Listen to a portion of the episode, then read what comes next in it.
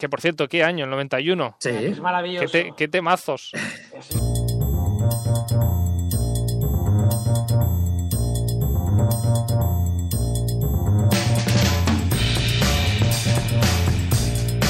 Y empezamos el último Stories de esta segunda semana de, de programa, una semana que hemos hablado de, de DiCaprio, de Japón, de otoño, pero hoy toca, como cada jueves, Eurovisión. Y es que como hacen los stories de Instagram, nosotros también cambiamos eh, radicalmente cada 24 horas y hoy en nuestro stories de Eurovisión y desde el estudio 1 de Radio Castellar, aquí quien nos habla Carlos Lecegui, pues hablaremos entre otras cosas hoy en Eurovisión de Marruecos, de bailar pegados y de representaciones españolas, así las, las más tops. Y para hablar de todo eso, pues tenemos, como la semana pasada, aquí a Eurofans expertos, a nuestros Eurofans expertos, Cristian Montenegro, Félix González y Arturo Briz. Chicos, buenos días, buenas tardes. Hola, Hola, buenas. que sea.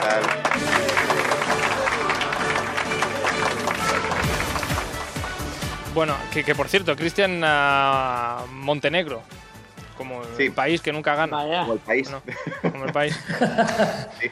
Hoy, hoy por eso ah, empezamos eh, cada semana con un poco de, actualidad de Eurovisiva, aunque hoy hay poca, pero bueno, para muchos ha llegado, por cierto, la, noticia que esperaba este, esta semana, y es que Finlandia ah, ya ha avisado que ya tiene representante y que será el mismo que el que tenía que ser el año pasado.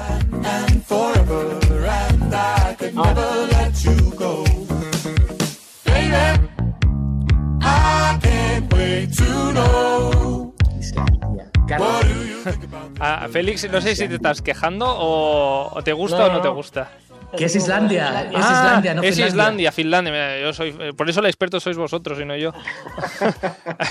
Islandia. Eso es Islandia, eso es Islandia. Islandia, pues es Sí, Islandia sí, la, sí. que- la que repite representante a Daddy Freyr y, y un grupo ¿Es que no diré mismo? el nombre porque tiene más consonantes que vocales y de hecho solo tiene dos vocales diferentes. En fin, am, Arturo, ah, no sé si te gustaba esta representación, eh, con ganas Hombre, de que era- repita a ver qué, qué traen. a- a- Personalmente, a mí no era de las que más me entusiasmaba, personalmente, aunque estaba claro que era una de las favoritas para alzarse con el triunfo este año, porque tanto en las apuestas como en las opiniones de los eurofans era, era una de las favoritas. Si Estaban de tres o cuatro, pues esta era una de ellas. Además, eh, es una de estas canciones que, que trasciende más allá del público eurovisivo, ¿no? De, Correcto. de repente un día, a, a los que vemos un poquito más Eurovisión, nos llega un mensaje de un grupo que nunca hablan de Eurovisión y nos llega este, es- este, este tema. Entonces, Sí, mm, eh, eh, ha pasado con este grupo, con este grupo y pasó con la, con la canción de Lituania, que traspasaba un poco el gusto eurofan. Mm. Hay gente que no es eurofan y de repente se engancha, ostras, esta canción, ¿esto qué es? Esto... Y, Mm. y así ha sido. Y, está... y entonces van a repetir. No sé si el tema enganchará tanto como enganchaba Mm. este. Entonces, falta el tema. Lo es que lo más importante en Eurovisión siempre es la canción, no el quien la cante. Sí, eh, eso sí, eh, ahora un segundo, Félix, eh, que quería decir algo, pero sí que es verdad que siempre es importante el tema y, y no quien la canta, pero a ver si nos entendemos. Bisbal hace un tipo de canción y si se presentara Eurovisión haría ese tipo de canción. No sé si me explico. Ya, sí, claro, Es decir, claro, eso está claro, sí, sí, sí. Pero es que el mismo artista puede sacar otra canción y no ser tan buena como la que hizo el No, anterior. pero el estilo saldría Claro. más o menos Sí, el mismo, será supongo, ¿no? igual, pero siempre arrastraría, ¿no? Que como un lastre en su estilo, pero, pero a lo mejor la canción ya Mm. no nos gusta como nos gustaba esta. Es que no, no. No sabremos. ¿Cuántos Félix. artistas han ido a Eurovisión han repetido y luego la, la segunda no ha sido tan buena como la primera Mm. y se han pegado Unos cuantos, unos cuantos. ¿Cuántos? Ujú. Félix, no sé si querías Unos comentar cuantos. algo de, de, de este Islandia o, o de Lituania, que tú eras muy Sí, fan de Lituania. Sí, sí, un poco en la línea de lo que dice Arturo. A mí, de hecho, es una canción que no me desagrada, pero sí que es cierto que Daddy Freyr se presentó al, bueno, no sé cómo se pronuncia, el son, bueno, el- la preselección islandesa Eso. el año anterior con una canción que a mí particularmente me gustaba mucho más y no, y no ganó porque ganaron los que, los que fueron. Pero es lo que decía Arturo, o sea, el, el artista es el mismo y seguramente hará una canción en su línea, en esa línea, pero la tercera puede ser un fiasco comparada con la primera y la segunda. Entonces, ¿que se mantendrá fiel a su estilo? Sí, porque yo creo que es lo que le funciona hasta ahora o le ha funcionado hasta ahora. Ujú. Bueno, estaremos ya a, veremos. estaremos a la expectativa a ver si a ver qué canción no- nos traen este año este, este grupo del norte. Ah, vamos a otra cosilla. porque mm, ya, ya han avisado a la organización, eh, bueno, la gente que organiza Eurovisión, que a ver qui- quiénes son, Arturo. ¿Quién, quién hace ¿Cómo? Eurovisión? ¿Quién hace Eurovisión? A ver, explícanos un poco. Que ¿Cómo esto- que hace Eurovisión? ¿Qué pregunta me haces? ¿Cómo que nace? ¿De dónde sale? ¿De dónde sale? Los europeos, todos los países europeos que pertenecen a la, a la UER, que es la Unión de Radiodifusión de, de, de- de la Televisión Europea. Es Ay, que- bueno, es que, no perdona, sé, perdóname, Arturo. sorpresa, Estaba yo pensando en no. Pero, pero, ¿qué, qué preguntas te hago? Pues, por si llega aquí alguien que no sabe nada de Eurovisión, pues para tener las cosas claras, en Ya, fin. Ya, está claro, está claro. Que la U- claro, eh, eh, Eurovisión es la, la- la- el festival de todas las televisiones que, par- que- que son miembros de la, de la Unión Euro- Europea de Radiodifusión, Mm. que no solo es Eurovisión, creo que lo contó Félix el otro día en el programa también. Eh, no solo, solo es el festival, sino que todas las retransmisiones deportivas, de noticias, de se intercambian noticias, todo esto está dentro de Eurovisión, no es solo Mm. Y el festival. y el festival. ¿no? Bueno, total, que, que el resumen de todo esto que yo quería saber que cómo eran las siglas UR. UR, vale, que es que como ya he liado antes, igual la he liado ahora también. En fin, que la UR, En español, en español sí es UR. pues u- bueno, aquí como somos, yo soy muy poco de hablar inglés, pues mejor UR. Pues en fin, que la UR, que ya, ya ha avisado que, que ya tienen los 41 países que, que se participarán en este Eurovisión 2021 próximo y volveremos a tener la ausencia de Hungría y de Montenegro.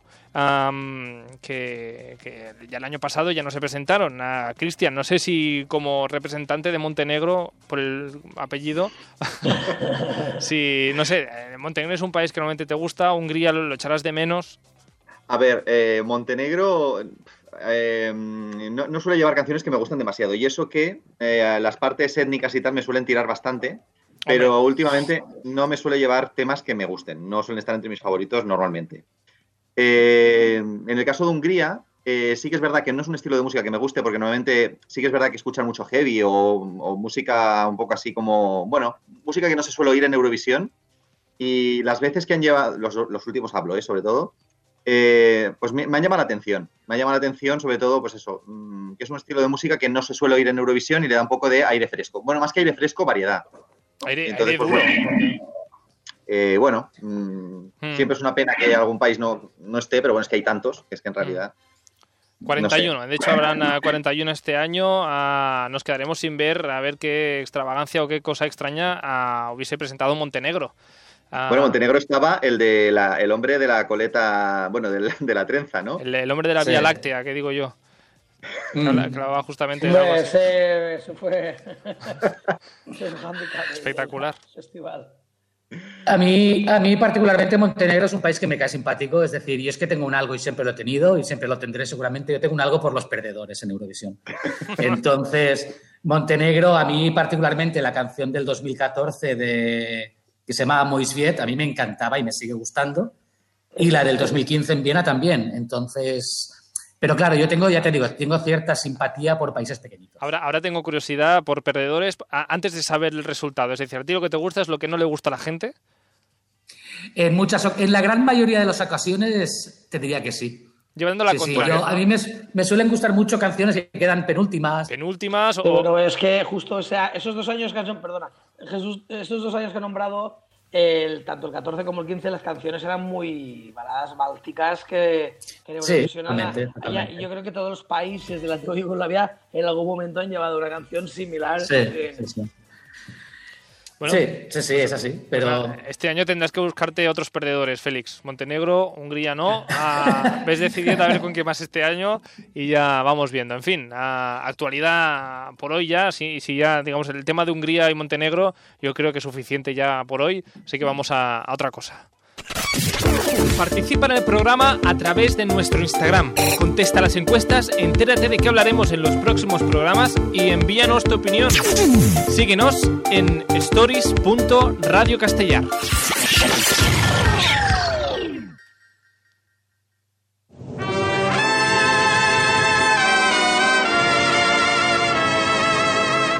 Yo canto a la mañana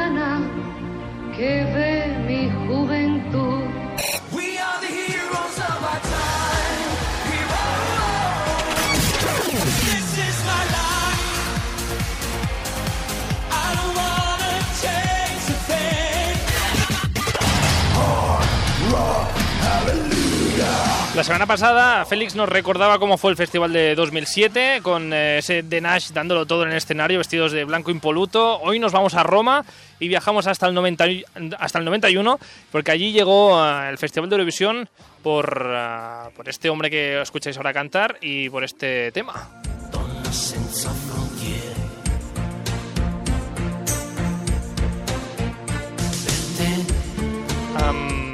A ver, Félix, este, este hombre, eh, Toto, que tiene nombre de algo que mejor no decirlo. ah, Bueno, yo iba a decir perro, porque podía ser el perro de Dorothy. ah, Toto, es cierto, vale, sí, dejaremos este eh, nombre, nombre de perro. A ver, este, este hombre eh, ganó eh, Festival de Eurovisión del 90. Sí, correcto, en Zagreb, en la antigua Yugoslavia, sí. Y ahora es Croacia. Con este, am, a ver sé decir yo, es que yo, a ver, los idiomas no los llevo bien. Kutugno Inchimne. ¿O no? No, la- o sea, él se llama Toto Cotuño Ah, vale. y la canción se llama Insieme Ahí. mil- 1992, básicamente, juntos 1992. A- Allí am, se vuelve a ver el experto quién es. En fin, ah, ah, Arturo, no sé si, si recuerdas esta, esta victoria de, de Toto. Hombre, claro, claro. ¿Cómo lo voy a recordar? Sí. Eh, Esperada. Italia ga- ga- sorprendentemente ganó. La canción está bien y ese año había muy buenas y, y algunas injustamente valoradas, pero como Israel en el 90. Pero eh, bueno, ganó Toto Cotuño y yo me alegré muchísimo que ganara Italia, ¿eh? porque llevaba años que, algún, como siempre, Italia merece muchas veces ganar, que lleva muy buenos temas. Ujú. Hay que pensar que suelen ir los que ganan San Remo, o sea, que pasan por un festival ya bastante importante y, y ese año se llevó gato al agua. Porque Italia ha sido injustamente tratada en Eurovisión muchas veces. Ujú. Mm. Incluso Sí. últimamente también. Sí, bueno, últimamente que es, es de, de los Big Five es el que mejor queda, ¿eh? Hmm. Porque en el 2018 quedaron cuartos, en el 2019 segundos, o sea, es, el que mejor queda de, de los Big Five, siempre. De hecho, Italia estuvo, estuvo retirada del, del concurso durante, no, no recuerdo bien, si fueron 10, 12 años, 13 Arturo, años. corrígeme si... sí. Del el 2000, en el 97 la última vez y volvieron el Ajá. Y se retiraron porque estaban en desacuerdo completamente con el tratamiento que recibían eh, en las puntuaciones y bueno, era la época del voto este Amigo. Televoto amiguismo, y- sí, exacto. Entonces, al estilo italiano, como luego comentaremos, pues se mosquearon y se fueron. Bueno, de todas formas, el 91 no estaban mosqueados porque allí se, se celebró No. Eurovisión allí en, en su país, en Roma, si no recuerdo mal. Ah, ¿Cómo fue? Porque yo solo recuerdo un escenario extraño ah, con a un lado los músicos enganchados y al otro unas edificaciones extrañas, más egipcias que, que romanas. Era un Ah, pupurrí.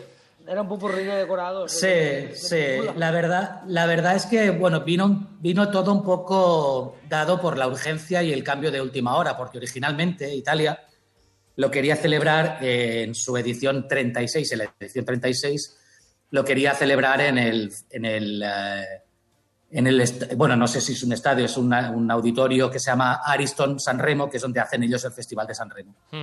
Pero como en ese año había tensiones en la antigua Yugoslavia y luego también había problemas eh, con la guerra del Golfo, por temas de seguridad y logística decidieron en el último momento llevarlo a Roma. Y en Roma pues se les ocurrió llevarlo a los estudios de cine de Cinecittà y supongo que aprovecharon el atrezo que tenían por ahí. Y le pusieron, le pusieron ahí las columnas estas y las efigies egipcias que hay, que rompieron un poco el molde de los años anteriores, porque los años anteriores estábamos mucho, muy acostumbrados a luces de neón, escenarios oscuros, mucho guardapolvos, mucha hombrera, y el año de, de Roma 91 significó, no sé si para bien o para mal, eso ya lo dejo a gusto de cada uno, pero significó un cambio tanto en el escenario como en los estilismos de los, de los propios participantes. Bueno, de los estilismos también podríamos hablar un, un rato de los estilismos de, de los presentadores, por una parte. ¿Quién lo presentaban? Esta gente, eh, justamente el ganador del año anterior, creo. El ganador del año anterior, ganadores. sí, Toto Cotuño, y luego Chillola Cinquetti, que luego comentaremos alguna cosa, pero también ganó el Festival de Eurovisión con 16 añitos, si no recuerdo mal. No recuerdo bien el año, pero te lo puedo, te lo 64. puedo buscar. 64, ¿no? Sí, exacto. Aquí el, el- el experto en fechas, Arturo, ha dicho 64 y seguro que es 64. Sí, sí, sí, claro. ¿Qué, qué resaltamos de ese año, Félix? Bueno, podemos resaltar varias cosas. Podemos resaltar, ah, bueno, yo le llamaría un poco el año de los, dos- de los despropósitos. O sea, el estilo, bueno, de hecho el comentarista español lo, lo- lo dijo que era un festival eh, de Eurovisión a la italiana, ¿no? Es decir, ¿Eso es bueno Eh, o es malo? eh, No, Arturo dice que no con yo- la cabeza. Arturo dice que es malo. Yo, la verdad es que es que no me resulta especialmente antipático el hecho de que los presentadores se pisen o sean espontáneos en según qué momentos, quizá demasiado espontáneos, también hay que decirlo.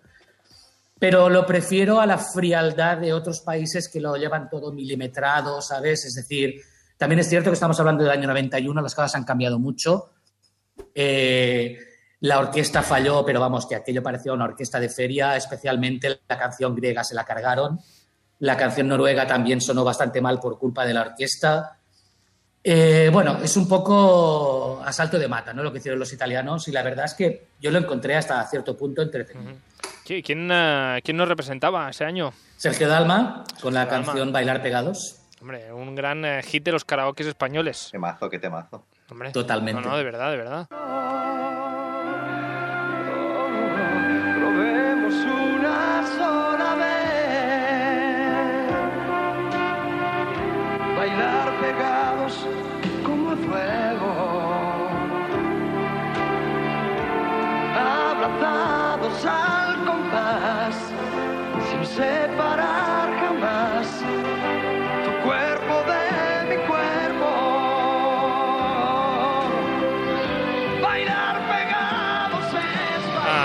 Sergio Dalma que venía de un anuncio de Schweppes, si no os acordáis. ¿Os acordáis de este anuncio de Schweppes que cantaba Sergio Dalma? No. No. ¿No? Yo Bueno, tengo la imagen en la mente, pero no recuerdo lo que cantaba, El- pero el- sí, sí me suena. una de las primeras sí, cosas que hizo- negro, si no recuerdo mal. Una de las primeras cosas que hizo fue cantar para un anuncio de Schweppes. Ya os buscaré el vídeo y os lo pasaré y para que reco- reconozcáis la, la voz. Y que ah, yo, no, yo no sé vosotros, pero hay dos cosas que no podía no puedo evitar ah, mm, no, no- no comentar de esta actuación de Sergio Dalma. Una es el guiño eh, que hace a cámara. Para mí no hace Se la falta. come, se come la se cámara, eh. está ligando con Sí, la, la- sí, la sí. persona que está viendo la- la- el programa a través de la pantalla. Tuvo un mucho ligón. appeal. Un siligón. Y por otra parte, ese pelo que no deja de moverse, no, no, no, el pequeño movimiento que hace Sergio, pelo que, que se mueve como si fuese todo una, una sola cosa. Pero no puedo, se no le puedo queda en dejar. Se le ex- exacto, no, es que no puedo dejar de mirar el pelo eh, cuando veo esta actuación. Pero en fin, estas son mis El pelo- el- sublime, ¿eh? No, la actuación estuvo muy bien. La verdad es que Sí, se han sí, hecho sí. versiones de esa canción. Se han hecho versiones de esa canción en francés, en italiano. Y aunque Sergio Dalma no lo reconozca, fue su, dijéramos, no quiero decir que fuera su consolidación como artista, pero sí que le dio un empujón muy importante, eh, tanto en Iberoamérica como en Estados Unidos. Incluso llegó, esa canción llegó a venderse un montón en Estados Unidos. Y el tema del pelo es, un, es curioso, porque si os fijáis en esos años, los, todos los concursantes nórdicos, ellos van con melena hasta los hombros y ellas llevan todos el pelo corto. Sí. Entonces, Sergio Dalma fue un, un híbrido. Sí. Un híbrido entre, el clasicismo mediterráneo y un poco la modernidad de los años. Sí, que Pero no sabes si es Sergio Dalma o, o una versión, eh, no sé, más joven, el hijo de, de Toto. Porque están los dos como por el mismo patrón, casi casi. Puede ser, Puede sí. ser, puede ser, en fin, que Hombre, Sergio Sí. Dalma tiene ese toque italiano, ¿eh? Tanto Sí. en su tono de voz Sí. como en la canción. Sí. Para mí fue la- una de las grandes injusticias de Eurovisión porque para mí se merecía ganar el Mm. festival. ¿Cómo quedamos, Arturo, ese año? Los cuartos. Cuartos. Pero, Bueno. pero fuimos todas las puntuaciones en cabeza, ¿eh? En cabeza. sí. Menos, menos en las 7 o 8 últimas en que los nórdicos nos adelantan. Bueno, los nórdicos franceses y israelíes. Pero que yo creía que ganaba. O sea, yo estaba seguro que iba a ganar. y, y- y se lo merecía. Para mí se lo merecía. Creo que sí, vamos. Los, Sí, italianos, el- los italianos no nos dieron ni un solo punto. Italia no nos dio ni un solo punto cuando era un tema, vamos, italiano total y con un toque, pues se ve que les daba rabia o no sé. Eh, No nos dieron un punto, los nórdicos nos dieron muy poco y eso es lo que hizo nos bajar un poco a cuarta posición. Recibimos puntos, como dice Arturo, recibimos puntos de todos los jurados menos Dinamarca e Italia. Vaya, además de Los jurados. dos únicos países que no votaron a España con ningún solo punto. Y recibimos el 12 de Suiza, de Grecia y el 10 de, de Grecia. Entonces, eh, jurado, ¿eh? No había votaciones... ah, No, ese año no había semifinal, no había, no había televoto, era base- básicamente jurado. Siguiendo con, con los despropósitos que comentábamos antes, Sí, eh, Chiliola Cinquetti fue duramente criticada por llevar un vestido corto en la prensa italiana. Mm. Es decir, las presentadoras de Eurovisión siempre van de largo hasta los pies y ella llevaba un vestido por las rodillas. Que eso es otra Bueno. de las razones por la que fue, ¿sabes? Aquello un poco informal, todo, es un estilo diferente. Y luego, como, como cosas un poco más curiosas, fue el último año en que el logotipo del festival se hizo en, en el idioma local. A partir de ese año siempre ha sido en inglés. Ah. El logotipo de ese año fue, fue en italiano y eh, los estudios Quindici de Cinecittà, la historia curiosa detrás es que durante, se hicieron en la época fascista, en la época de Mussolini, para relanzar el- la industria del cine italiano. Durante la Segunda Guerra Mundial se utilizó como prisión militar y luego fue bombardeada por los aliados y posteriormente reconstruida. Está. Uno de los escenarios más pequeños, sí, sí, uno de los escenarios más pequeños que se público.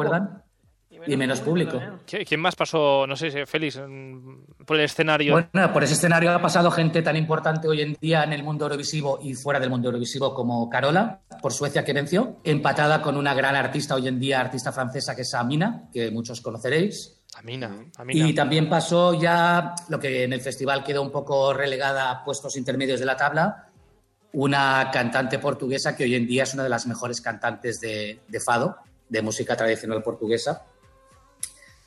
Y la curiosidad del festival, ah sí, perdón, Dulce Pontes, que me he olvidado de decir el nombre.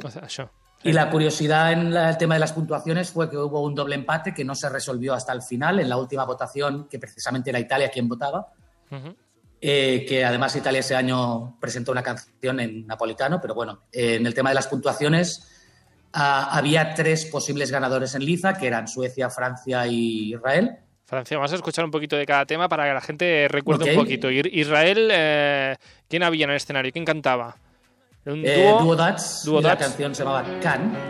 כאן ביתי פה אני שיחקתי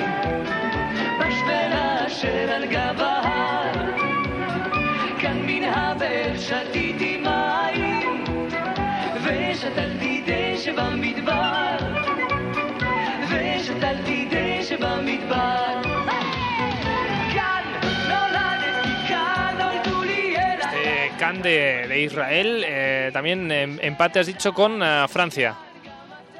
No, No. no, Can, eh, o sea, Israel estaba dentro de los tres posibles dependiendo de las Tres posibles. puntuaciones. Perdona, sí, eso es El empate posibles. se produjo entre, entre Suecia y Francia. Francia que representaba ese año Amina, Amina, no, Amina, sí, exacto, Amina, con esta canción que estamos escuchando, que tú el francés lo llevas Ah. mejor, c'est le dernier qui a parlé, eso, o sea, el, el último que ha hablado. pues eso. Qui a raison, que tiene, que tiene razón.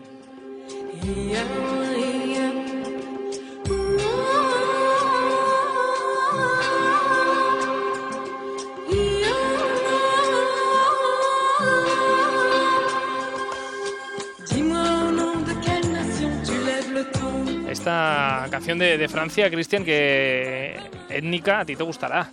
Me Bueno, gusta, étnica. sí, sí. A mí me gusta. De hecho, cuando, cuando la vi, eh, bueno, esta chica era, era actriz más que cantante, de hecho. Y, y, la, y cuando la escuché cantar, dije, joder, pues que canta súper bien. Y aparte, los, los aires así marroquíes, bueno, no sé, este, esta ambientación árabe, no sé, la verdad es que y lo hizo muy bien. A mí, cuando la escuché, dije, oh, no sé, la verdad es que me gusta mucho. Es un tema que me gusta. Sí, sí. Mm. A mí también me encanta. Además, ella tenía mucha personalidad en escena. Tenía Sí. una, una manera de moverse muy sensual, muy, muy diferente. Mm. Pero no se acabó llevando el triunfo, sino se lo dejó a Carola. Correcto. A Carola con, eh, con esta eh, hipervitaminada mujer eh, joven Carola que, que no paraba de moverse, ni ella ni estos dos bailarines vestidos de traje, ah, Ajá. bueno, que no paran de moverse por el escenario.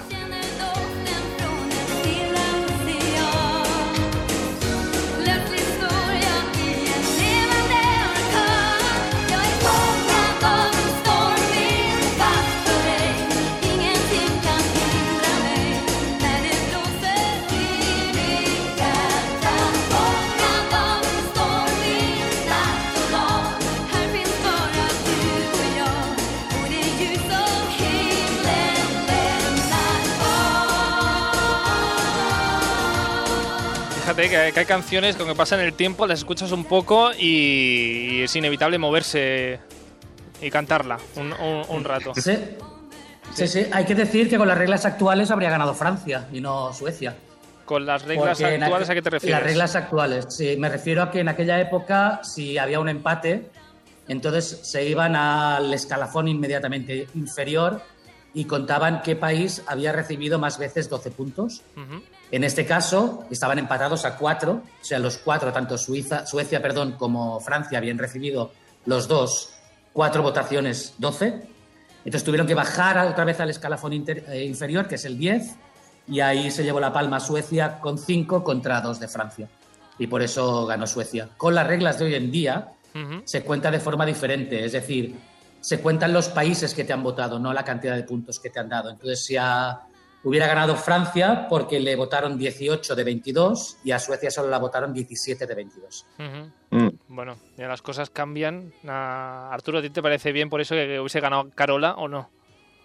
Hombre, no, a mí No. ya te digo que para mí la favorita fue España y, y entre las dos que quedaron empatadas hubiese preferido antes a la canción francesa que la, que la sueca, aunque la sueca también está muy bien, Ujú. pero yo creo que cualquiera de los cuatro o cinco primeros, bueno, la quinta menos, pero los cuatro primeros eran ganadores, porque cantan bien, atraía mogollón, a mí me encantó también el momento que la escuché, Mm. ¿sabes? Pero que a mí Suecia la verdad es que no era una canción de las que yo ¿A ti, hubiese dado como o sea. a ti te gusta más el tema, el tema de Brasil, me parece a mí. Hombre, Brasil. ¿no?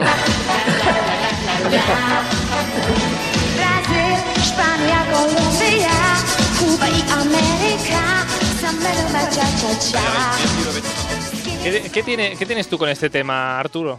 No sé, era la, era la canción que abría el festival que me, me- me dejó boquiabierto ya en ese momento. Eh, aparte la puesta en escena que lleva, el, el estilismo de la cantante, de los coristas, de los bailarines. Eh, además es una canción súper pegadiza. Es que yo creo que no hay ni un eurofan que se precie, que no se sepa esta canción, Sí. que no conozca esta canción, que no la cante, que no la baile. Vamos, es que no hay ni uno. Tiene un algo Es que nos enganchó a los, a los, a los eurofans, pero vamos.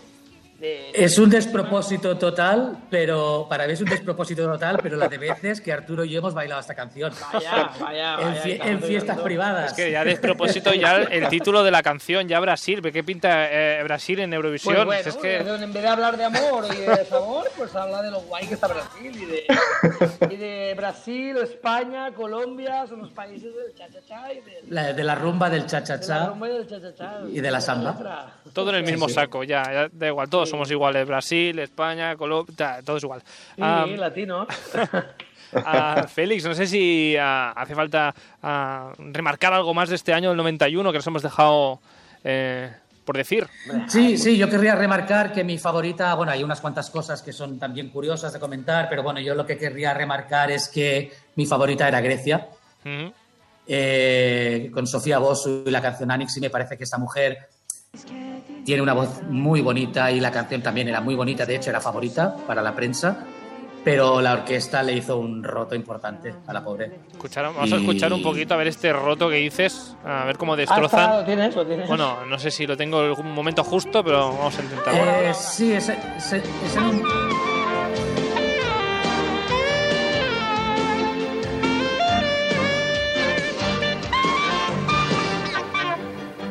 que parece que se ahogue el hombre. Es que de la- parece el hombre Le falta el aire. Un señor mayor. Sí, ¿eh? Sí, era un señor mayor, sí, que fue su último, su último festival, ¿no? Seguramente. No sé si lo mandaron a Siberia o lo mandaron. En fin, eh, Pero vamos, la verdad. Y luego, luego en la can- no sé qué exactamente si es un saxo o una trompeta, no estoy saxo, seguro, un saxo, pero un saxo. un saxo, ¿verdad? Eh, pero en la canción de Noruega, que también tiene un poco de música de saxo, también, también la lió. Y la verdad es que, vamos, la cara de Sofía Bosu es un poema cuando, cuando está ahí intentando coordinar el baile con lo que se supone que era la melodía. Bueno, Eso fue peor que salir del Jimmy Jam en mi- en mitad de la canción. Yo creo que eso es peor. igual estaba hasta pensado para, para, para, quedar- para que quede mal. En fin, no vamos a pensar mal, simplemente, mira, tuvo un mal día ese, ese señor con su instrumento. Mira, oye, errores los tenemos todos. Pasa que un mal momento para tener el error. 54 músicos profesionales de la RAI y que te toque este para hacerte el solo, es mala suerte. Mala suerte. Pues Mala suerte. Em, en fin, Arturo, decías que quedaban muchas cosas por decir. ¿Qué, qué- qué te queda por decir Hombre, a ti es que del ese 91? festival te podías, podías hacer un programa entero con él. Bueno, de, de detalles y de, y de cosas, de canciones, de bueno, las votaciones, supongo que Félix a lo mejor lo tenía preparado, las votaciones fueron también un despropósito insufrible, mira que a mí me gusta verlas, pues me ponen de los nervios todavía eh, verlas. Sí, sí, sí. despropósito No, po- Félix. por, por las votaciones en sí o por la manera de hacer las cosas. Por la manera de hacer las, de hacer las cosas, de, de los presentadores, de, de comentarlas y de dar los puntos. y, pues, no, no Sí, casi bueno. nunca el, el marcador, no salía casi nunca. Sí, entre, entre ellos, bueno, se turnaban para decir las votaciones en francés, en inglés y evidentemente en italiano. Y cada país lo gestionaba o Toto Cotuño o Chillo La Cinquetti, pero se pisaban entre ellos constantemente.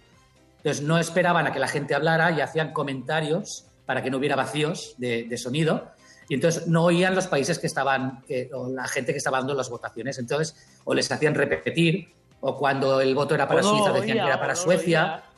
O, ¿sabes? Se- o sea, constantemente se equivocaban. Luego, Chillola Cinquetti no entendía nada más que italiano. Cuando le hablaban en inglés una frase más allá de eh, los puntos de tal país son, ya no sabía lo que le estaban diciendo. Hubo, hubo problemas de conexión con Turquía. La línea, la línea con Turquía no funcionaba, tuvieron que esperar 10 minutos. Entonces, Toto Cutuño se puso nervioso. Empezó a decir qué hacemos, cantamos, bailamos, hasta le hicieron callar, le tuvieron que hacer callar el, el, dijéramos, el presidente del, de la UER que estaba allí controlando el tema de las votaciones y demás, El porque el hombre coordinador, no sí. se callaba, el coordinador, sí, sí. Mm. O sea, realmente despropósito desde el principio hasta el final, ¿eh? Desde... Sí, o sea, es todo muy, todo muy a salto de mata, es decir, siguiendo un guion, pero, pero de una manera muy espontánea, que a veces está bien, pero tienes que llevar, tienes que tener cierto control, porque si no se te van las cosas de madre, que es lo que les pasó. Hay un momento, y no me quiero extender mucho, pero hay un momento al principio del festival que no tiene, no tiene precio, que es cuando están empezando a presentar a, ¿sabes?, la orquesta, no sé qué, tal y cual, se presentan entre ellos, y entra una azafata con un ramo de flores, que es para, en teoría, para Chillola Cinquetti. Chillola Cinquetti ni siquiera toca el ramo de flores, la azafata tiene su minuto de gloria, y Toto Cotuño le dice, anda, ya te puedes ir y llévate las flores que aquí nos estorban. Entonces, es un, es un momento que dices, bueno, la pobre chica ahí con el ramo de flores, que las flores le tapan la cara, tal y como entra, 30 segundos y la sacan con el mismo ramo de flores. Es que dices, bueno, es aquello que... Descoordinado, mal Sí, una, una detrás de otra, una detrás de otra. A mí es uno de mis festivales favoritos, o sea que tiene su encanto todo eso. Bueno, Arturo, que yo creo que soñaría con estar en ese, en ese escenario extraño de Yo Eurovisión. estaría metiendo tornillos en los decorados, que es lo que me gusta a mí. En fin, pues eh, con este 91 que nosotros pasamos allí pues a, a bailar pegados, a mm, cuartos, que creo que de los últimos años ha sido la mejor posición, más o menos. Bueno, en el 95 en la segunda, pero Segunda 95. Mm. ya está, ya, Ya, está, está, ¿eh? ya, está. da, y de ya ahí, está. de ahí para abajo, de ahí para abajo. En fin, Y así ya que- no, ya no rozamos el top 5 ni de, ni de broma. Ni de broma. En fin, vamos a Bueno, hablar de, de 97 otra cosa que, que- que igual nos ponemos hasta, hasta de mal humor si hablamos de, de cómo ha bajado la cosa desde el 91. Ah, Félix, gracias por el resumen ¿eh? del 91. De nada, hombre. Nuestro programa cambia cada 24 horas, así como lo hacen los stories de Instagram. Viajes, cines y series, Eurovisión y gastronomía. Tenemos stories para todos los gustos. Escúchanos en Radio Castellar de 3 a 4 de la tarde todas las semanas, de lunes a jueves, o búscanos en Spotify para escucharnos cuando quieras y donde quieras.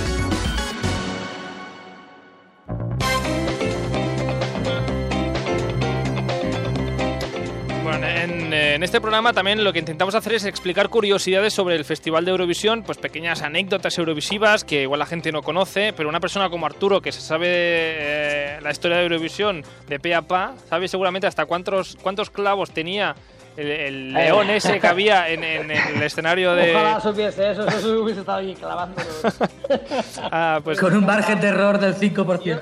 yo siempre he dicho, siempre he dicho de broma a mis familiares y a mis amistades que si alguna vez ganara España eh, el festival y lo hiciesen en Madrid o en Barcelona, donde fuera, yo me voy un mes antes allí, pero te lo juro, ¿eh? De voluntario a montar el escenario, a, a- a- a meterme ahí hasta, hasta las trancas allí, porque es que es una ilusión que tengo de toda mi vida. Ahora aquí la, cosa, aquí la duda que tengo es saber qué piensas tú, Arturo. eh, si lo hiciéramos nosotros, am, ¿cómo iría aquí? Hombre, pues yo creo que lo, lo haría bien, porque España siempre que ha organizado algo ha tenido su nivel, ¿eh? Yo veo, o sea, más, más fuerte que unas Olimpiadas. Yo creo que han sido las mejores de la historia de- de- del olimpismo y Sí. entonces yo a partir de ahí siempre me ha dado confianza en que yo creo que si llegase el momento, yo creo que se lo currarían, no haría el mozo ridículo. Es- Estamos en un país de pandereta, nunca se sabe, pero yo quiero pensar que lo harían muy bien. Bueno, de todas Como lo formas, hizo Portugal, por ejemplo. Bueno, Portugal lo hizo regular. bueno, eso te iba a decir. ya. Portugal, ah, críticas tuvo unas cuantas. Sí, bueno, lo tuvo un poco ya con el abandono que tuvo con los Eurofans y con muchas cosas. Mm. Aunque lo que es el, lo que es el festival, el escenario, todo eso estuvo muy bien. No falló, Estuvo no bien falló nada. sí. Mm. En fin, que hoy no vamos a, a hablar de posibles eh, victorias españolas, sino de una representación, al menos que igual nadie, eh, un- poca gente recuerda, que es eh, el hecho de que Marruecos esté en Eurovisión, y además con este tema.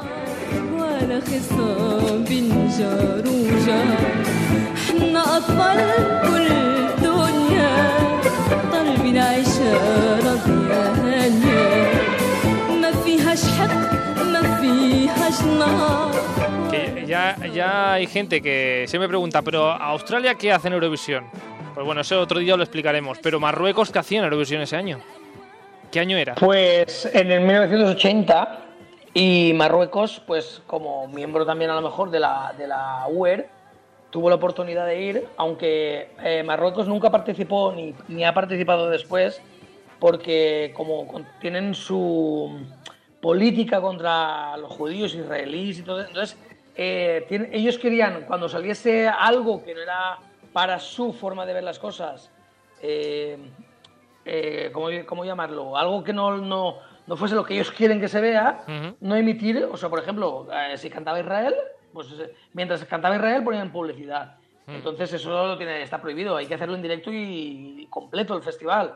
Entonces eh, nunca he participado por eso. Y ese año, eh, aunque en el 79 ganó Israel el festival por segunda vez consecutivo con Aleluya, rechazó Israel organizar el festival al año siguiente y se, celebró en, en Holanda que fue el único país que, que se prestó a hacerlo, porque se lo propusieron a España como segunda en el año anterior, en el 79, y a Reino Unido también, creo que de- a la BBC, y lo rechazó. Y se hizo en, en Holanda.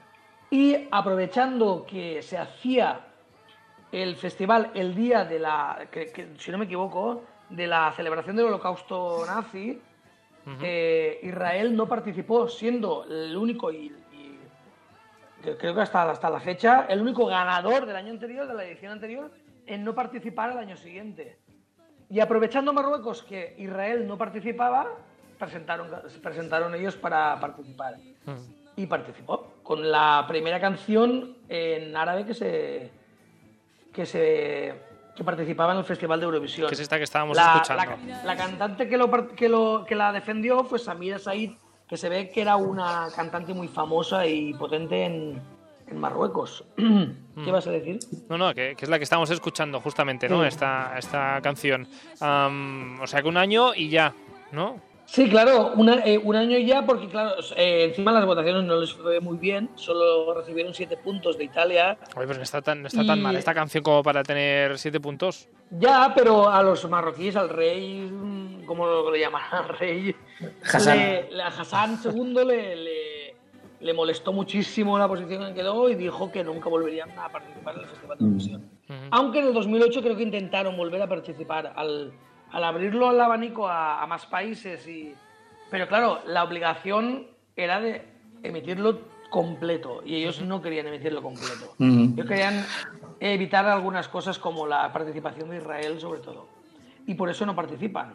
Pues bueno, no sé, a ver si no, no, esperaremos a ver si ah, en el futuro podemos disfrutar de Marruecos. que ha participado en el festival y encima en árabe. Mm. ¿Os gustaría por eso que países como Marruecos participaran mí en no. Eurovisión? A Arturo nos dice que no, rotundo.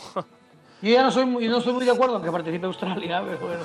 ¿Qué tienes? ¿Qué tienes, ¿Qué tienes en contra Hombre, de los países fuera de Europa? veces- No, no, no, no. Vamos a ver, yo lo que no quiero es que se pierda, para mí, no quiero que se pierda la esencia que es Eurovisión, del- de, de- de los países europeos de toda la vida. Y, entonces, esto ya podía ser una Eurovisión, luego otra Asia Visión, que se ha nombrado nacer, América Visión, África Visión y luego que hagan un Mundivisión, si quieren. Pero que de los ganadores o de los cinco primeros de cada festival, que hagan un Mundivisión. Pero a mí, por ejemplo, ya me molesta tanto país. Se estaba nombrando hasta de que el Líbano también esto, ha estado a punto de participar. Que creo que en el Mm. Junior. No, en el, en el Junior es Kazajistán. Kazajistán, Kazajistán. Mm. Sí. Eh, Yo, yo, yo creo que se desvirtúa un poco ya, se está extendiendo demasiado. Cristian, ¿tú mí. cómo ves? No me tachéis de. Es mi opinión. No, no, claro, a- opinión eh, libre para todos. Cristian, Claro, ¿tú cómo claro. verías a un, un país como Marruecos en, en Eurovisión? ¿Estás con Arturo eh, el hecho de que hagan cosas separadas y que luego lo junten o ya lo hacemos todo junto y ya está? Bueno, a ver, eh, yo a mí el tema de que haya nuevas influencias y nuevas músicas me puede gustar, pero sí que es verdad que hay una parte del romanticismo que se pierde. Entonces sí que es verdad que a lo mejor si hubiese diferentes festivales y unirlos sí que estaría bien. Pese a que sí que es verdad que a mí sí que me gusta que haya aires frescos, ¿no? Pero bueno, eh, si hubiese una Asia Visión también lo vería, porque Claro, yo también. ¿eh? puede ser muy divertido. Mm. Yo Y- también. pero bueno, sí que es verdad que es que sería muy difícil de gestionar tanto país. Entonces yo creo que a lo mejor sería más fácil, a lo mejor, pues esos diferentes festivales. Pues bueno, estaremos a la espera a ver cómo evoluciona este Mundivisión o Asia Visión o África Visión o, o lo que sea. Iremos eh, viendo a ver cómo avanza la cosa. Participa en el programa a través de nuestro Instagram. Contesta las encuestas, entérate de qué hablaremos en los próximos programas y envíanos tu opinión. Síguenos en stories.radiocastellar.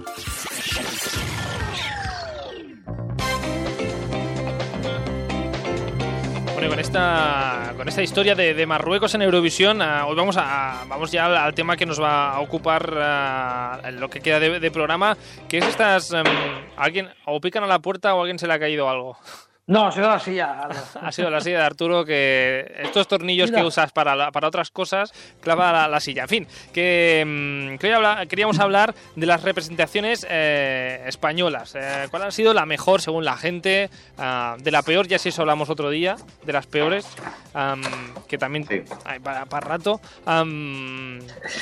A- aunque bueno, en fin, no, no, bueno, me voy a detener el tema este. En fin, que la cosa es que ah, todo, por- todo esto ¿por qué? Porque Radio Televisión Española hizo una, una encuesta ah, en internet, es en su portal, de hecho creo que en mayo, más o menos si no recuerdo mal, una encuesta para ver eh, qué opinaba la gente de cuál era la mejor canción de España en la historia de Eurovisión. Ellos eh, lo separaron por décadas, es decir, cada semana podías votar pues eh, la primera década Eurovisiva, la segunda, etcétera. De la primera década el, el- el triunfo se lo llevó este, este señor.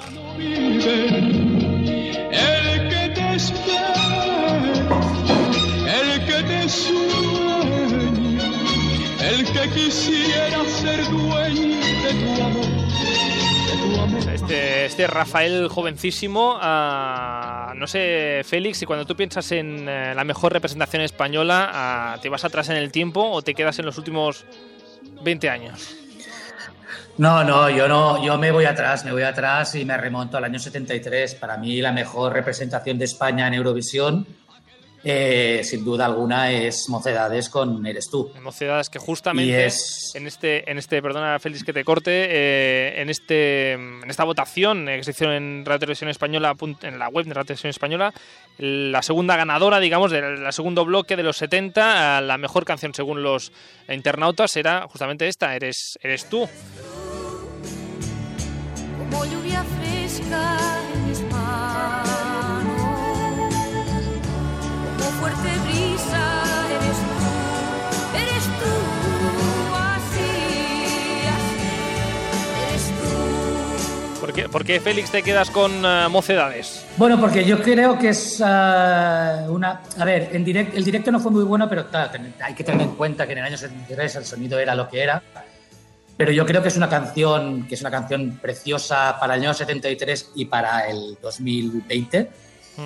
Y la prueba es que, bueno, me están informando un poco porque sí que es cierto que la tenía un poco oxidada y esta canción se han hecho versiones en 16 idiomas, desde el portugués pasando por el italiano, que pueden ser idiomas muy parecidos al nuestro, pero se han hecho versiones hasta en coreano, Ujú. en polaco, en sueco, en danés. Y de hecho, en el 2005 la televisión, bueno, la Unión Europea de Radiodifusión, pero fue la televisión danesa, organizó una especie de gala donde se, a través de, también de internet y de votaciones y de jurados, se escogió la mejor canción celebrando los 50 años de existencia del festival. Y esta quedó en la posición número 11, o sea que es considerada en Europa la onceava mejor canción de la historia y la única española hasta la fecha. De hecho, ha llegado tan lejos que yo, por ejemplo, tengo una anécdota con esta canción, que fui a un concierto de un, de un coro asiático eh, que hicieron por aquí cerca, esto que me arrastraron, oye, pues vente, pues digo, pues, pues para adelante. Y cuál fue mi sorpresa que uno de los temas que cantaron fue este de Mocedades, un coro asiático, y además de gente bastante joven. Ujú. Am, señal de que el tema ah, funciona y que es bueno, Arturo. Yo, yo, yo tengo una rabia de ver que no ganó, o sea, yo veo, yo, yo re- re- veo y vuelvo a ver, el festival y las votaciones y me da un coraje que no gana porque es que también es la mejor, es que Mm. España ha llevado canciones muy buenas y a, y a cantantes muy buenos al festival. Las primeras dos décadas llevaba lo mejor que tenía en el panorama musical. Y Sí. de hecho el palmarés era bastante aceptable. Eh, lo que pasa es que a veces ha sido injusto por lo que sea, no, no, no nos han dado la victoria. No Eres tocaba. La que ganó está muy chula también, la, la canción la, la escucho y... Pero eres tú le da mil vueltas, es que no entiendo cómo no ganó. Y ganó Es por, por pocos puntos, ¿no? Creo que se fue una de la otra, por poquitos. Era un sistema de Sí, votación me- diferente. No me querría equivocar, pero creo que hubo pocos, dos, tres puntos. Dos, dos puntos o tres, sí, de diferencia. 125 tenía eres tú, eso lo sé seguro. No me El, el hombre de los datos del programa es Arturo, como veis. Eh, Mocedades, eres tú, fue esta canción que, según los internautas, es la mejor de los 70 en el Festival de Eurovisión, representaciones españolas. Eh, en los 80, ah, la gente eh, pues decidió que era esta, que creo que Arturo le va bastante también.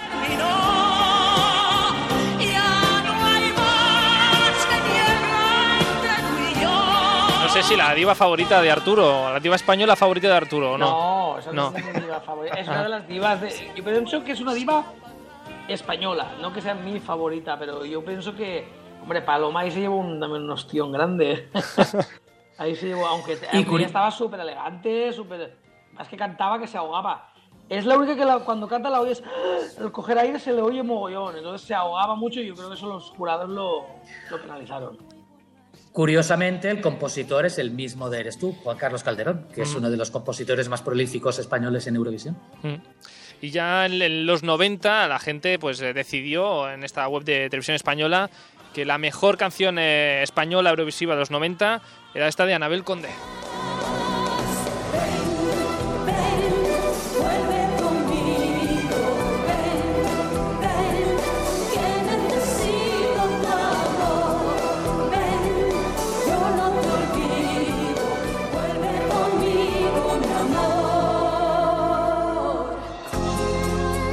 Cristian que está bailando la canción, que mira que es una balada, pero lo está dando todo eh, en esta Sí. reunión virtual que hacemos aquí en Radio Castellar. A Anabel Conde sí, Cristian.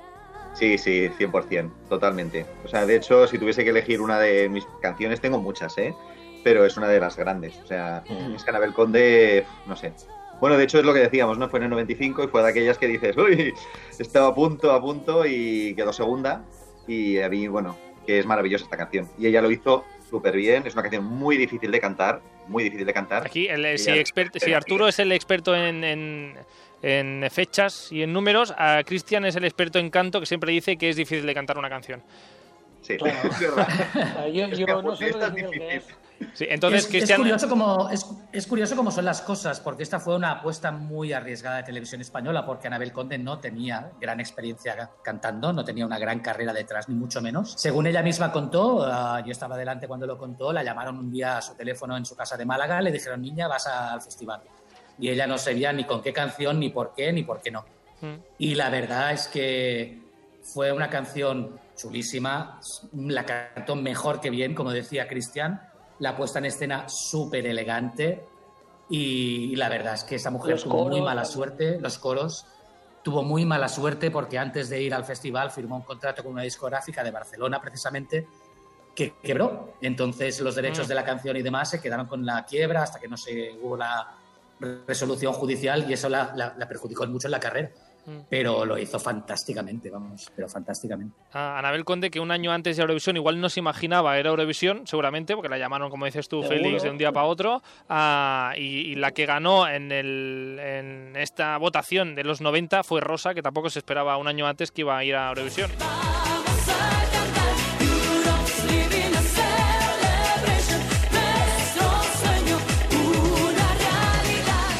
La- las caras de, de Arturo y de Félix, ah, en contraposición a la de Cristian, que lo ha dado todo estos minutos, ah, no, no tiene precio. Vamos a ver, Arturo, esta, esta cara de qué desgracia. Nada, esto fue todo un, no sé cómo llamarlo, una un carambola que nos metieron a todos con el tema del bombazo de OT y de Rosa. La canción es una petardada de canción que, que es que nos la vendieron hasta es que yo, yo, eurofan de, de- yo estaba convencido de que iba a ganar eso. Es que nos lo hicieron creer aquí en España. Nos lo hicieron creer de una manera que creíamos que íbamos a arrasar. O sea, a mí casi me entró un ataque de nervios cuando se puso a cantar Rosa del. Os lo juro, ¿eh? Tenía más nervios tú que Rosa. Yo te lo, pero te lo, te lo puedo jurar, ¿eh? Yo estaba eh, atacado de los nervios y estaba convencido de que podíamos ganar. Y era una y a- a- el paso del tiempo te das cuenta de que era una mierda de canción que nos lo vendieron como que, que íbamos a ganar. De hecho, Eurofans que ya fueron al festival, que estuvieron en Tallinn viéndolo ahí en directo, que tú, eh, sabéis que en las salas de prensa la prensa vota y, y durante toda la semana y más o menos saben quién va a estar en cabeza después de los ensayos. Es que Rosa nunca. Es que era desapercibida, es que no, no era nada allí. En el festival ellos no eran nada. Solo eran aquí en España. Y nos lo hicieron creer. Quedó bien gracias a que OT, el boom OT, llegó por toda Europa. Y tanto Suiza como Bélgica como Francia, que tienen a muchos españoles viviendo allí, se ve que se gastaron la, pasta votando como locos. Y nos, dieron los doces, tanto Bélgica, Francia como Suiza. Pero es que ma- para mí en, en los 2000, en la primera década de los 2000, hay algunas mejores que...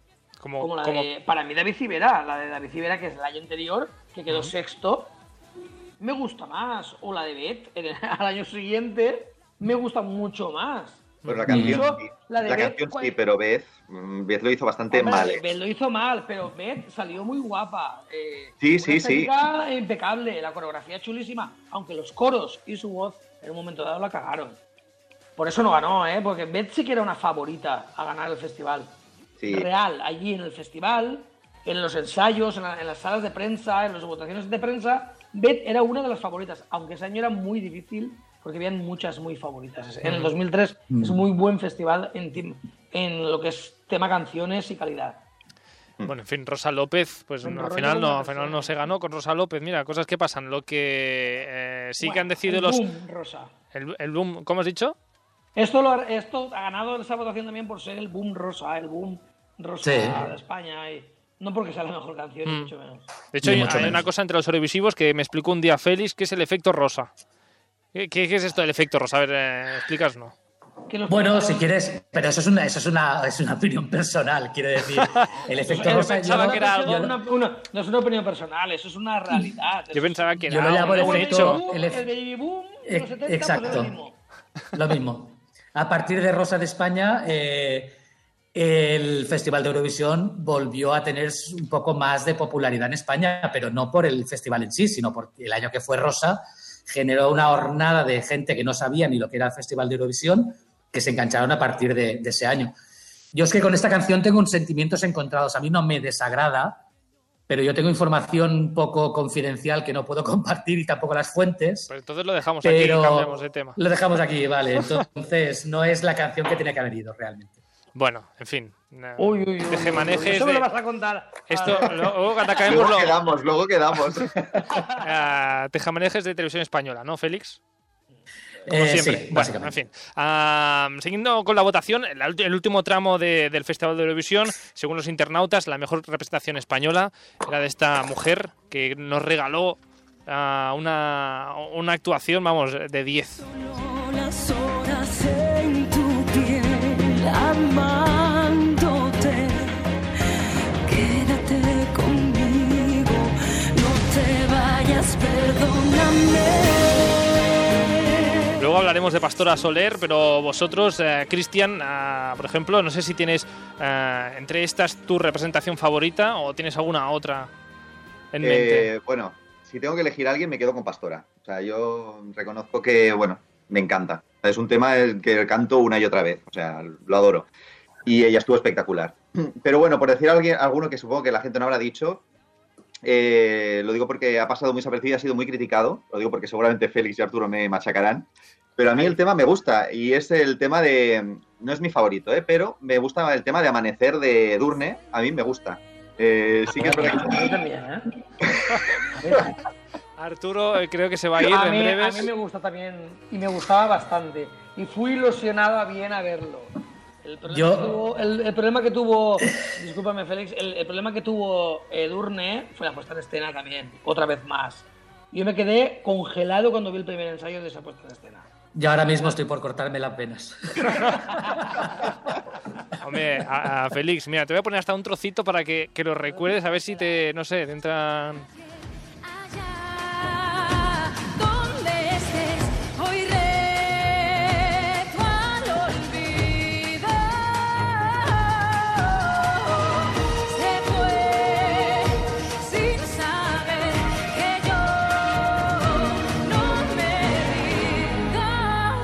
Otro tema difícil de cantar, Cristian, ¿o no? Pues sí, muy difícil de cantar. Parece que solo sé decir esto, ¿eh? pero sí que es verdad que es difícil de cantar y en este caso ella lo cantaba mal, ¿vale? Es decir, sí que es verdad que al final lo defendió bien, bueno, más o menos bien quitando el, fall- el gallo final, eh, pero es una canción que creo que no está... La canción para mí es buena, pero creo que ella no era la intérprete correcta. Iba muy justa siempre, muy justa, muy justa. Yo la veía en, en actuaciones en directo y era como, ay, ay, es que la veía sufrir, o sea, la veía sufrir todo el rato. Dices, madre mía, al final lo hizo bien, ¿eh? Pero... Lo hizo un- muy bien, y para, para mí lo hizo muy bien. No, no, lo hizo muy bien. Y la chica es... La chica es guapísima y no, no, a mí, yo no sé, el tema me gustaba. O sea, es, bueno, muy diferente a lo que estamos acostumbrados a llevar por España. No sé, a mí me gustó. Por eso lo quería, lo quería nombrar, no porque sea mi favorita de las canciones, pero bueno, creo que se le maltrató mucho el, el tema y no estuvo tan mal. Y quedó muy mal, que no se lo merecía tampoco, ¿eh? Porque quedó la 24, o yo qué sé, quedó. La quedó 22, atrás, para ¿no? es nuestro número. Eh, 22, sí, sí. 22, El 22. Pero corrígeme si me equivoco, Arturo, pero yo juraría que esta canción, o las malas lenguas dicen que se la ofrecieron a Lorín y Lorín dijo la- que la- yo no, canto, la yo no canto esto. La ofrecieron para el Melody Festival en sueco Y- y, la rechazaron. Porque Ah, la canción primero la- la- hacen una preselección de canciones sin saber artista en Suecia y luego ya adjudican un artista. Pero a mí me gustaba la canción, lo que no me gustó para nada la puesta en escena. Nada, no me gustó nada. Mm. Entonces, claro, al resto le pasó lo mismo. En fin, hemos preguntado esta semana a amigos y segui- seguidores del, del programa y tenemos aquí como cuatro o cinco opiniones que si os parece vamos a ello a escucharlas. Claro. Porque por una parte tenemos a un eurofan que aunque dice que ha habido muchas eh, representaciones buenas españolas, habla sobre todo de una injusticia, una injusticia que de hecho ya, ya hemos hablado. Mi participación favorita de España en Eurovisión, pese a que hay muchas muy buenas, Pastora Soler en 2012, por ejemplo, o Eres tú, que fue elegida como una de las mejores canciones de la historia del festival. Eh, yo me voy a quedar con Anabel Conde en 1995 y su canción Vuelve conmigo porque es una de las mayores injusticias que han tenido lugar también en la historia del festival, puesto que se quedó segunda y la canción que ganó, pues es que ni siquiera sé si se puede definir como una canción, porque de los tres minutos que dura, mm, cantan durante 20 segundos. Entonces, que tenía que haber ganado Anabel Conde, porque aparte de que la actuación, eh, la canción y ella, la voz, todo es absolutamente perfecto, le dio a todo el mundo en, los morros porque nadie pensaba que en directo iba a ser capaz de hacer lo que hizo. Y por eso se merecía ganado. Se merecía ganar, no está muy de acuerdo con que ganase esta, part- esta canción casi instrumental. Sí, Secret Garden, ¿no? Ujú, sí. Pero es muy Bueno, bonita ver, también, pero es muy es bonita, muy bonita. también. Sí. Sí, también hay que tener en Muy cuenta bonita. Sí, también hay que tener en cuenta que ahora evidentemente no tendría mérito esa canción, porque claro, ahora antiguamente sí que la, la banda era en directo y tal, ahora no. Eh, pero es una canción es muy bonita, sí que es verdad que claro, es un festival de la canción, claro, no tiene por qué haber voz, ¿no? Que hay muchas veces que solo parece la voz, ¿no? Pero bueno, mm. sí que es verdad que en este caso, en comparación, mm, tiene mucho más mérito Anabel Conde que Secret Garden. En este caso. Por, por Pero otra es lo que decimos siempre, al final el que rompe el molde es un poco el que se lleva el gato al agua. Ayer ese Siempre. año rompió el molde Noruega con Secret Garden. Era diferente a todo lo demás. Por otra Así parte, es. justamente hablando de, de romper el molde, molde eh, David, otro, otro Eurofan, se queda, se queda con algo, con una actuación que según él era algo adelantado a su tiempo. No sé si sabéis por dónde voy. Yo, yo sí. Remedios Amaya, sí. Sí. No, Remedios Amaya no era. eh, Ah, no, no, no, no, no. Remedios Amaya. De hecho, se queda con algo que él eh, dice que es tecnorumba. ¿Sabéis por dónde voy o Azúcar no? Moreno. Ah, por, ahí, Moreno. por ahí va, por ahí va. Bueno, pues a ver, si me tengo que quedar con una actuación de Eurovisión entre toda la morralla que hemos llevado y cosas pasaditas de rosca y de moda y de todo, pues me quedaría como de lo más mm, quizás adelantado a su tiempo aquella actuación de Azúcar Moreno con Bandido, que era una especie de tecno mm, rumba mm, española, eh, flamenquilla ahí, con nuestra esencia, pero modernillo para la época. Y además ese momento que salieron y no le funcionó el playback y tuvieron que volver a entrar otra vez, que esos no estaban preparados para tanta tecnología. La Toñi y la Encanas entraron con un cabreo y luego volvieron a salir, pero ahí lo dieron todo y conseguimos un quinto puesto muy merecido. Tus ojos bandidos robaron con cuentos la sangre y la vida de mi corazón. Una buena representación, Arturo, Azúcar Moreno. sí, ¿no? sí, sí, no. Totalmente de acuerdo con, con nuestro amigo Eurofan. Todas- Totalmente de acuerdo. Todas las eh, representaciones que estamos ah, hablando aquí, ¿no? Que según Eurofans o nosotros mismos creemos que son buenas, todas han tenido más o menos una buena posición. Sí, claro. No, no, hemos, no hemos tenido malas, no hemos tenido buenas representaciones con malos resultados.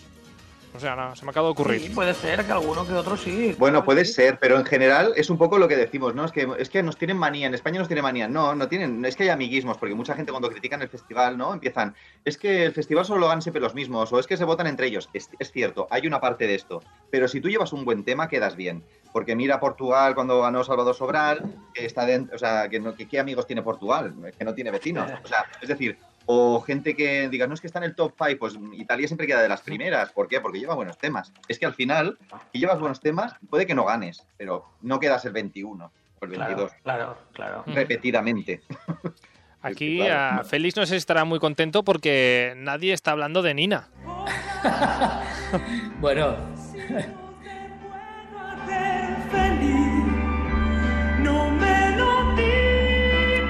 Nina o eh, un caramelo. Arturo, canta todo lo que quieras, No, si no, quieres. ¿eh? Nina yo la tengo en mi top número 3, o sea, solamente precedida por Mocedades y por Anabel Conde. Y Nina, aparte de que le sobra voz para eso y para más, eh, la canción también es de Juan Carlos Calderón, otra vez. Otra vez. Y es una de las pocas ocasiones en que la orquesta al final, cuando se acabó la canción, se puso a aplaudir a la intérprete. Ah. Que eso no lo vimos en, no lo vimos en, en directo, pero nos lo comentó, no, no recuerdo quién era el comentarista de televisión española del, del año, pero lo comentó que la orquesta estaba aplaudiendo a Nina por la interpretación que había hecho. Entonces eso es algo que realmente no ocurre muchas veces. No ocurre, no ocurre. Ah, tenem- dime, Arturo, ¿qué crees? Para mí fue otra injusticia de España en Eurovisión, porque Nina, aunque quedó bien, eh, para mí también era la ganadora de ese año. O sea, porque ese año sí que eh, la ganadora del festival es una de las peores ganadoras de la historia de Eurovisión. A nadie le gusta, no, nadie entiende cómo ganó y... ¿Quién ganó? ¿Quién ganó ese año, Arturo? Yugoslavia, Yugoslavia, Mm, Yugoslavia. Y, y Nina merecía ganar el festival también. Y para mí, ¿eh? Y creo que para muchos eurofans que ven el festival también lo, lo piensan. ¿Y no se llevó el Mm. Bárbara Dex? Pues poco le faltó. No. ¿eh? Porque le- No existía, si no. Porque no existía, pero Ah, vamos, vale, que tuvo claro, todos los por, números. ¿eh? por- por época no, no estaba todavía el el Bárbara Dex. Celine Dion y este era Nina. En fin, eh, casi casi acabamos con un par de, de notas de voz más que nos ha enviado, en este caso Javier, que lo tiene, lo tiene bastante claro. Mi canción favorita de España en Eurovisión es y será siempre Pastora Soler con Quédate conmigo.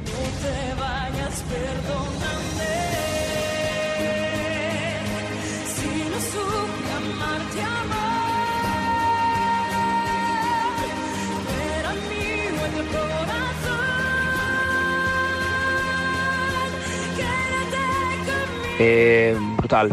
Eh, la puesta en escena, eh, su voz sobre todo y, y cómo, cómo levantó a todo el pabellón. Esta canción pasará a la historia como la mejor representación para mi gusto de España. No sé si estabais allí alguno. No, yo no pude ir. No, yo ese año no, no fui tampoco. No fui. Por desgracia, no. Vaya, iba a comentar yo el Pero pabellón realmente muchos- cómo estaba. muchísimos españoles allí. ¿eh? No, seguro, seguro. Ah, y, y no sé si el siguiente oyente, Joaquín, estaba allí, ¿no? O allí o no, pero habla de algunos de sus favoritos, aunque se queda con una actuación que de hecho ya hemos comentado varias veces hoy. Bueno, pues de haber- después de haberlo meditado, eh, los que tenemos ya una edad provecta, hemos visto eh, muchas actuaciones buenas en Eurovisión.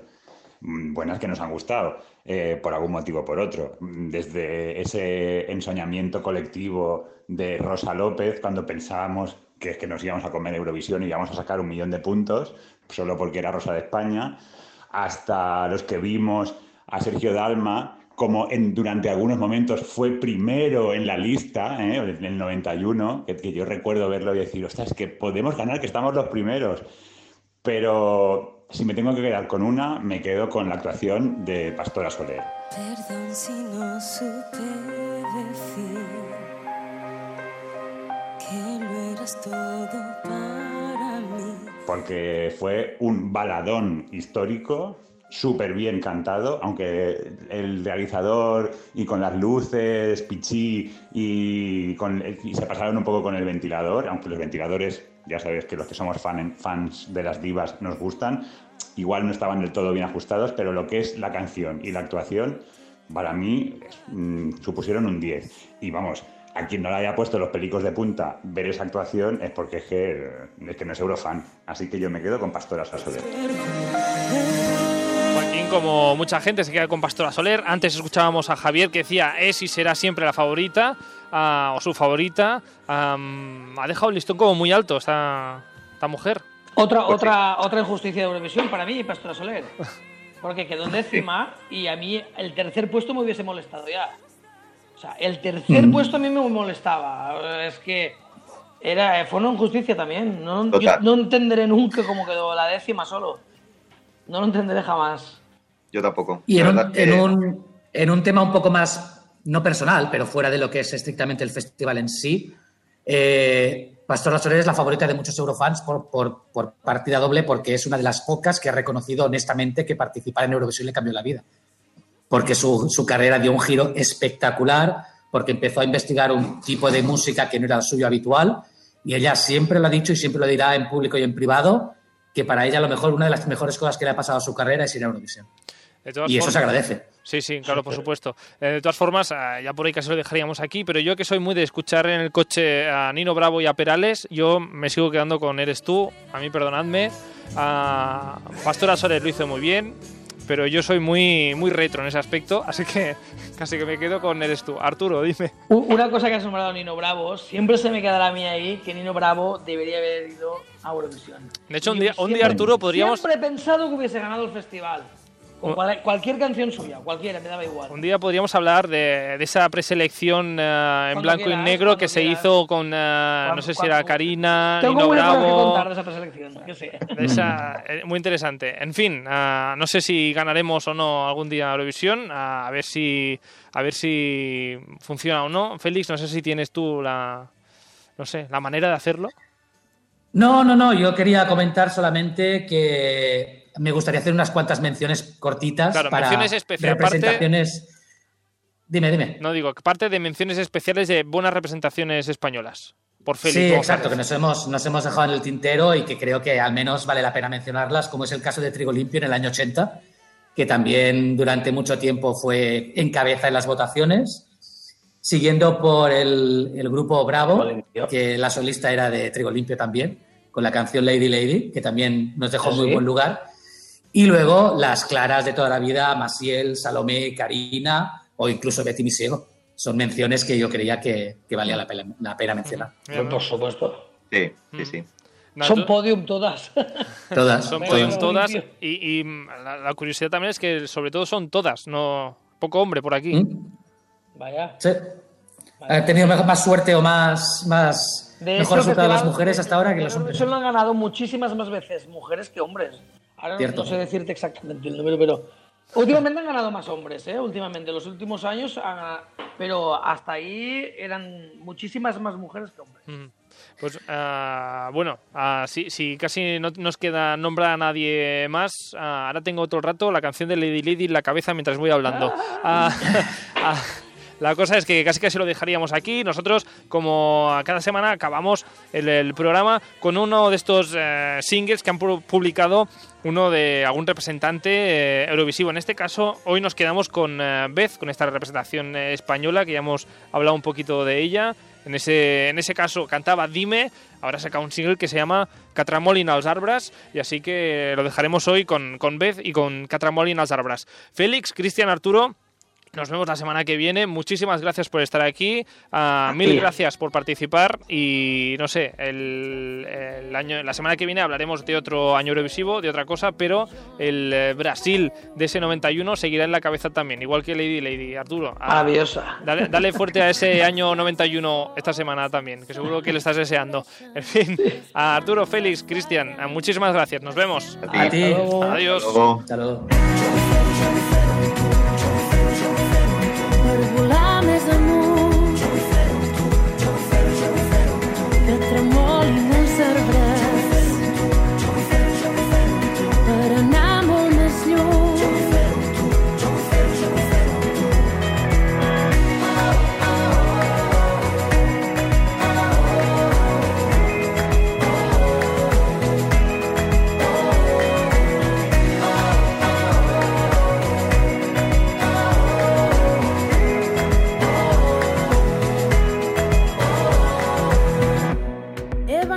tota por entre amor i guerra. He cantat mil cançons que ja formen part del món i torno a fer-ho. Van sonant melodies a dins el meu cap.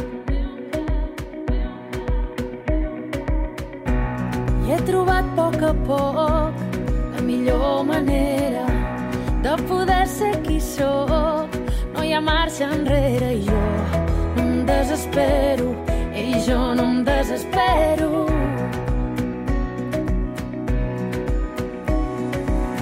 Més grans, més forts, ara els dies comencen i el meu cor i el meu cap volen ser al teu costat. Per volar més amunt que tremolin els arbres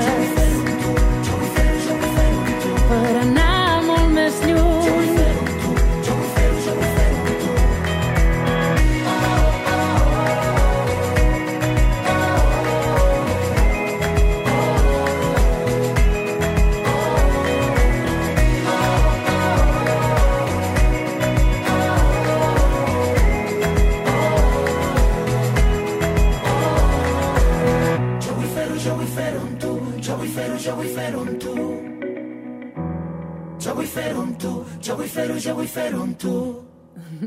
Jo vull fer-ho, jo vull fer-ho amb tu, jo vull fer-ho, jo vull fer-ho amb tu. Per volar